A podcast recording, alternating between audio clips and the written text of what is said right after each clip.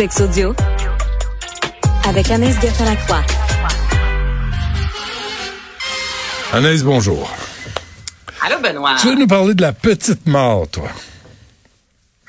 Moi, je trouve ça fantastique, le lexique en lien avec la sexualité. Tu sais, les termes que tout le monde connaît, on parle de, bon, préliminaire, après ça, l'orgasme, mais c'est incroyable, Benoît. Autant les positions sexuelles, les, euh, ben, les techniques, exemple le picking, qui euh, signifie euh, repousser l'orgasme, repousser l'orgasme, repousser l'orgasme.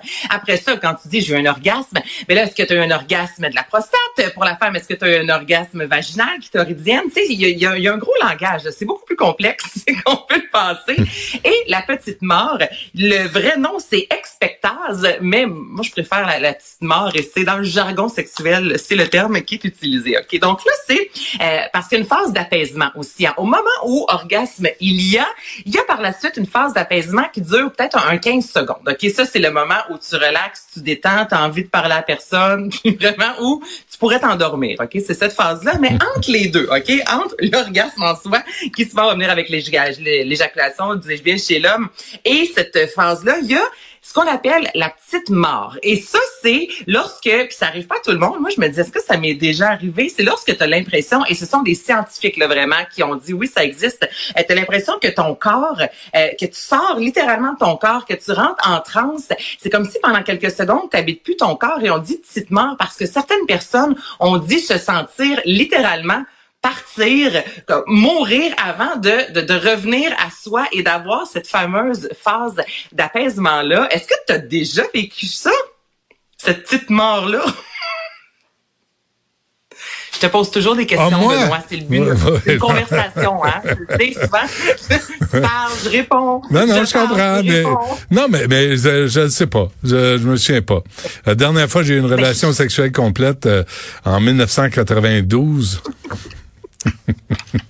N'importe quoi. Je sais pas, je sais pas quoi dire. Mais, mais OK, bon, bref. De mon côté, j'essaie oui. de réfléchir à ça, de vraiment de sentir, on dit sortir de son corps, la, la petite mort, et on dirait qu'il y a un côté ésotérique un peu, là, je te dirais à ça. Mais ouais. si vous allez sur un moteur de recherche, non, mais quand c'est rendu quand même qu'il y a un terme euh, scientifique, l'expectase, c'est qu'à quelque part, ça existe. Donc, c'est de courte durée. Et c'est comme si après avoir un, eu un rapport sexuel, il y a eu l'orgasme, il y a le cœur qui pompe vraiment vite. Et pendant une fraction de seconde, c'est comme si vraiment notre corps mourait, pour, excuse-moi l'expression, mais oui, c'était le revenir à zéro. Et là, par la suite, on peut s'apaiser. Et ça, c'est pas non plus lorsque on a par la lorsqu'on a euh, quand, quand, on a un orgasme par moment, on peut avoir des, des spasmes oui. au corps, aux jambes. C'est mmh. pas ça non plus. Ça, c'est pas l'expectateur. Ça, ce sont des spasmes. Donc, il y a les spasmes, il y a la, le, le, le, le moment d'apaisement et oui. il y a l'expectase. Donc, tout ça dans 15 secondes. C'est la de la prochaine job. fois là, que vous avez un rapport sexuel, pose la question, c'est dans quelle phase? Là? Ouais, mais c'est comme un voyage astral.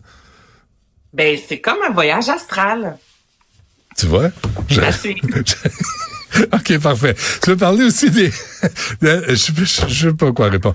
Les SMS, ce qui n'est pas une maladie euh, vénérienne. Non, non, non, non, les euh, SMS, messages textes, les, c'est l'article qui vient juste d'être paru, d'être publié dans le Cosmopolitain, et ce sont plusieurs psychothérapeutes qui ont parlé à des milliers de couples, Benoît. Puis là, je me dis que moi, je suis pas dans le bon chemin parce qu'on dit que les couples qui utilisent des emojis seraient des personnes qui ont plus de rapports sexuels et qui ont une vie épanouie sexuellement, donc plus active et plus épanouie, et tout ça en raison des emojis. Est-ce que tu utilises des emojis dans la vie? Pas tant, non. Des bonhommes, ben, là? Pas tant, ben c'est ça. Non. Des petits bonhommes, là, des petits bonhommes. Ouais. Exact. Bon, mais eux, Mais je vois pas le lien. C'est que les... Ben, je vais te le dire, le lien, OK?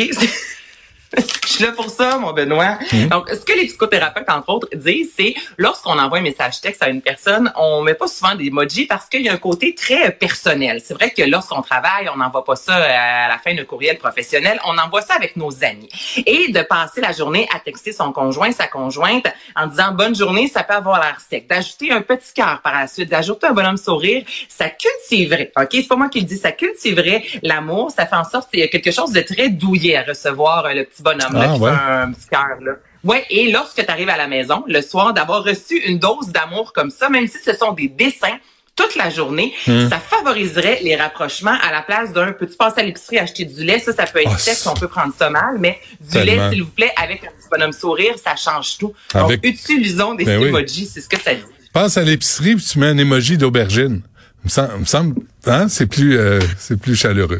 Ben là, ça, tu t'en vas dans la, portion sexuelle, dans Ah. tout ce qui est euh, messagerie texte sexuel, mais Ok. ça peut ouvrir la porte à ça aussi, hein, ça t'appartient, rendu là, Benoît. Merci Anaïs. On se reparle demain. Il y a Yasmine qui suit à l'instant.